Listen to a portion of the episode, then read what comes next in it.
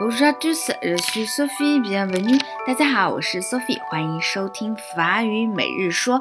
现在呢，我已经回到了法国了。只要呢一说起国际航班，大家可能就会问一些很普遍的问题，比如说飞机要飞多久到法国啊？这句话怎么说呢？Combien de temps dure le vol？Combien de temps dure le 公片呢是我们的一个疑问词，表示多少。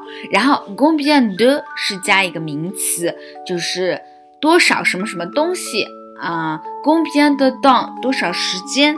聚合聚合呢是我们的聚合聚合的与。r e r 表示持续，le vol le vol 是航班的意思。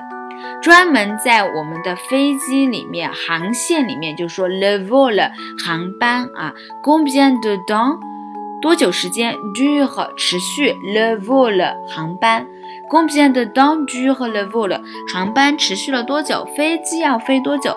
那么可能大家也注意到，这个句子呢其实是一个倒装句，因为我们的持续和 le vol 它是一个相反的位置。以后呢，还会给大家介绍更多的这样的倒装句。倒装句呢，在法语当中也算是一个比较难的地方，大家先慢慢积累。以后 Sophie 老师会专门给大家来讲啊。